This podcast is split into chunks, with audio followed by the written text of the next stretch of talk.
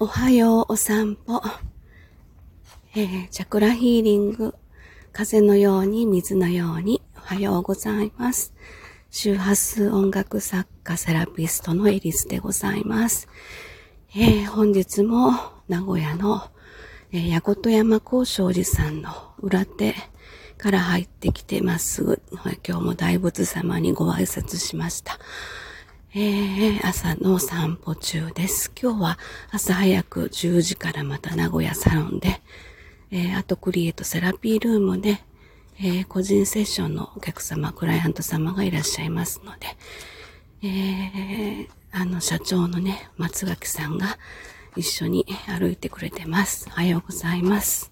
おはようございます。低い、怖い。なんかしたいのね。はい。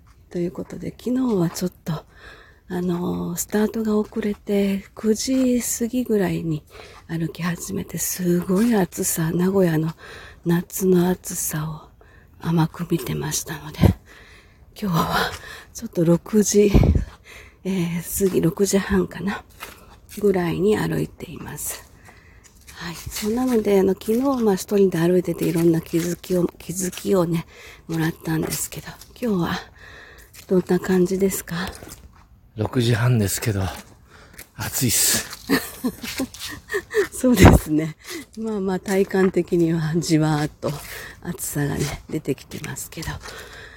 はい。まあ私の中で大仏様に昨日もちょっとお話をしたんですけど、えー、その後、あの、まあ自分の中でね、ここに滞在期間中に、えー、なんていうのかな、朝のご挨拶をしようという感じで、龍神様にもちょっとご挨拶させていただきましたけれども、はい。い、言っていいでしょ？いいけど。えー、で、ちょっとこの間から気になってるんですけど、あの、なんだろう。えー、っと、とっても不思議な木木が絡み合ってるような、えー、見た目によったらブラックホールにも見えちゃうような、すごいトルネードを巻いた、えー、樹齢何何百年？何百年？わかんないね。すごく木があって。かここもなんか自分の、あご挨拶したいなって思ったので、はい。そんな感じで、えー、今日もアートクリエイトセラピールームの一日がスタートいたします。明日は蟹座の新月なんですよね。